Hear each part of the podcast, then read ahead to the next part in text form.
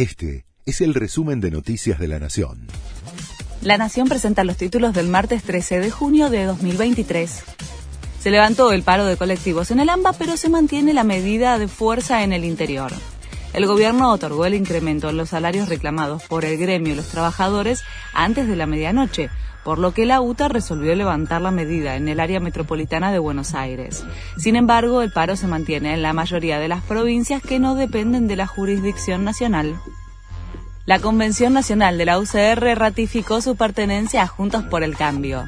Al filo del cierre de alianzas, el partido reivindicó su pertenencia a la alianza opositora con sus actuales socios, la coalición cívica ARI, Propuesta Republicana PRO y el Encuentro Republicano Federal pero habilitó a la mesa directiva del Comité Nacional, que preside Gerardo Morales, a negociar la ampliación del espacio. Una familia porteña necesitó más de 340 mil pesos en mayo para ser considerada de clase media.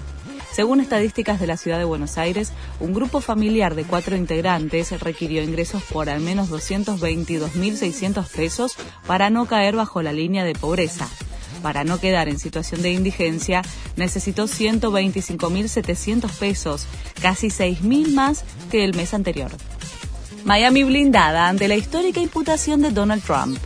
El expresidente de Estados Unidos declara hoy por el caso del manejo de documentos secretos.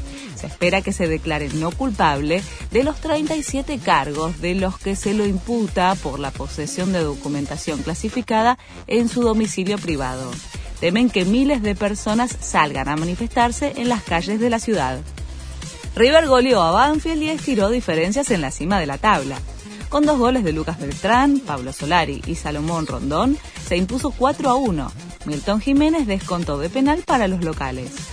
Los millonarios le sacaron cuatro puntos a su escolta Talleres de Córdoba. Este fue el resumen de Noticias de la Nación.